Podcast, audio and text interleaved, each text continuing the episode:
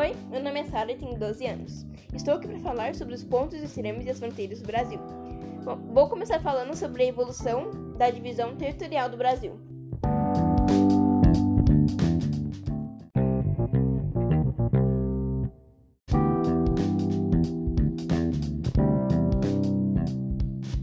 Em 1940 existiam cinco regiões: a Norte, a Nordeste, a Este, a Centro e a Sul. A maior era a Norte e a menor era a Nordeste. Cinco anos depois, as coisas já tinham mudado. Agora existiam sete regiões: a Norte, a Nordeste Ocidental, a Nordeste Oriental, a Leste Setentrional, a Leste Meridional, a Sul e a Centro-Oeste, quase um trava-língua. A Norte continuou, continuou sendo a maior, só que diminuiu um pouco para caber as novas regiões. Já em 1950, as coisas tinham mudado de novo. Agora, novamente, haviam cinco regiões, o povo indeciso. Agora, as regiões eram Norte, Nordeste, Sul, Leste e Centro-Oeste, que são as que a gente conhece hoje em dia.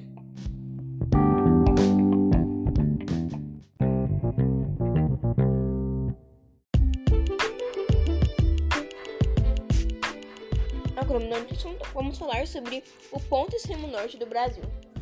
Você conhece a expressão do Epoque Chuí? Essa expressão é usada para se referir ao Brasil todo, do extremo ao extremo. Mas sabe que a expressão é falsa?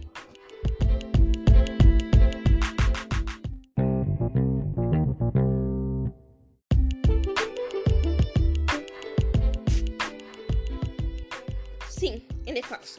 Em 1998, uma comissão oficial confirmou que ele é desconfiado desde 1933 que o extremo norte do Brasil não fica no Epoque no Amapá. Isso mesmo, ele fica no ponto remoto da Amazônia. Se você estiver se perguntando para que servem esses pontos, esses marcos, calma que eu te explico.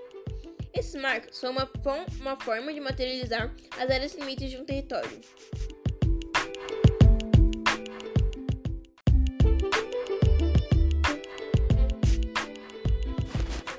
Descobrimento, o IBGE foi convidado para construir um novo marco para o extremo norte do Brasil.